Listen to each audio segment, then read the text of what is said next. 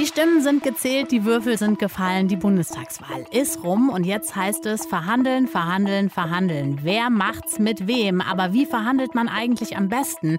Wie kann ich das, was mir als Partei wichtig ist, jetzt auch möglichst gut unterbringen in der neuen Regierung? Gibt's da Dinge, auf die man achten kann? Deutschlandfunk Nova. Kurz und heute mit Jenny Gärtner. Die Bundestagswahl ist vorbei und jetzt geht es um die große Frage, wer macht's mit wem? Es klang ja gestern zum Beispiel in der Elefantenrunde, vielleicht habt ihr das im Fernsehen gesehen, schon so ein bisschen an.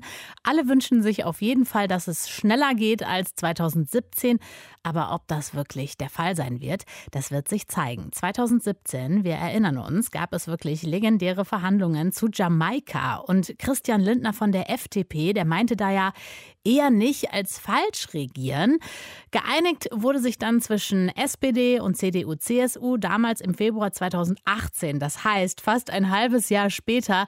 Es gab lange und schwierige Koalitionsverhandlungen. Das könnte jetzt auch wieder so sein. Aber es gibt eben auch Schnittmengen zwischen den Parteien. Es gibt tatsächlich aber auch Positionen, da ist man quasi sich wirklich gar nicht grün. Die schließen sich schon aus, zum Beispiel bei der Steuerpolitik.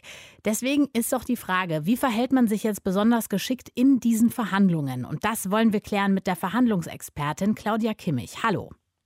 Hallo.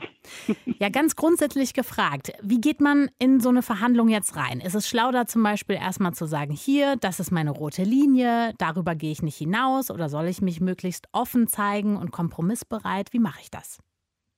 Ja, das kommt sehr darauf an, wen ich wirklich gegenüber habe. Ja? Also wenn ich auf beiden Seiten Daten, Zahlen, Fakten Menschen sind, dann kann ich mit einer geraden Linie reingehen und sagen, das ist der Weg, den ich gehen will.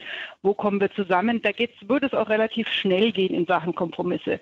Was wir ja da jetzt haben, es sind eher Machtmenschen die ja eher das Regieren wollen. Ich fand es sehr lustig, wie ich gehört habe, ähm, die FDP und die Grünen machen jetzt untereinander aus, wer unter ihnen Kanzler wird. da habe ich mich sehr amüsiert drüber. Und tatsächlich auch dieses lange Hinziehen, ja, dieses Ausspielen oder ich meine, das, was wir ja gerade auch gesagt haben, der Lindner hat, glaube ich, schon kapiert, dass das echt ein Fehler war, da irgendwie zurückzuziehen und nicht zu regieren. Das wird er sicher nicht nochmal machen. Also ich glaube, es kommt sehr darauf an, wen ich gegenüber habe und ob ich vielleicht taktiere ja, am Anfang und dass ich noch ein bisschen was nachlassen kann, so ähnlich wie am Bazar, oder ob ich eben jemanden gegenüber haben kann, wo ich sage, okay, wir reden jetzt gleich Tacheles und dann sehen wir weiter. Was mache ich denn, wenn ich das nicht weiß, wenn ich jemanden gegenüber habe und ich weiß gar nicht, wie der so tickt? Ja, das ist ganz wichtig, auf so kleine Hinweise zu achten, ja, zum Beispiel bei Daten, Zahlen, Faktentypen, die sparen sich zum Beispiel so Einleitungen, ne, so, so Smalltalk am Anfang oder die bieten auch nicht unbedingt einen Kaffee an, sondern die kommen wirklich direkt zum Punkt.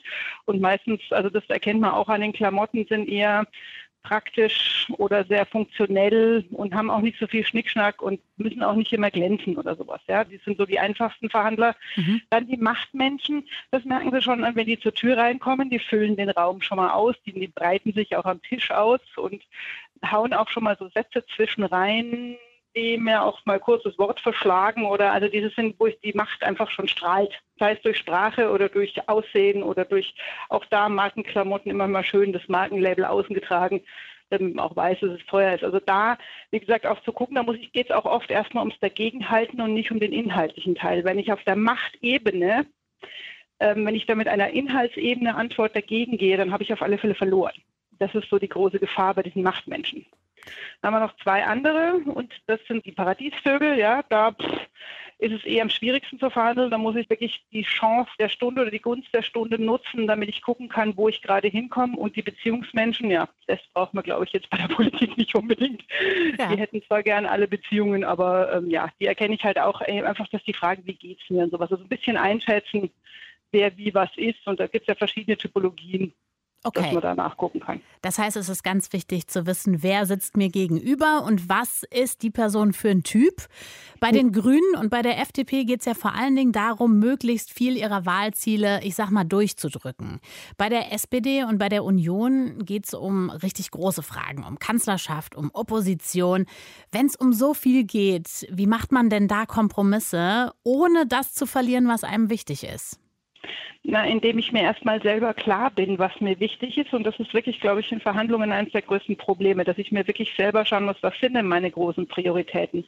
Und ich meine, jetzt unterschätzen wir in dem Zusammenhang nicht auch die Macht. Wenn die Grünen und die FDP sich zusammentun, die haben ja in manchen Ecken echt gleiche Wahlideen oder im Programm gleiche Ideen gehabt. Wenn die sich zusammentun, haben die mehr Stärke als die anderen. Also auch zu gucken, also ich glaube, es ist auch ein großer Fehler, dass ich von, von vornherein denke, ich habe keine Macht. Also auch da generell offen in Verhandlungen reinzugehen, zu sagen, was sind denn meine wichtigsten drei Punkte, wo kann ich nachgeben, wo kann ich vielleicht auch auf einen wichtigen Punkt noch was oben draufschlagen, damit ich wieder einen Schritt zurückgehen kann. Also das kann ich natürlich taktisch beschließen. Sie haben gerade schon gesagt, was ist, wenn ich quasi bei einem Punkt nachgeben muss? Den Fall nehmen wir jetzt mal.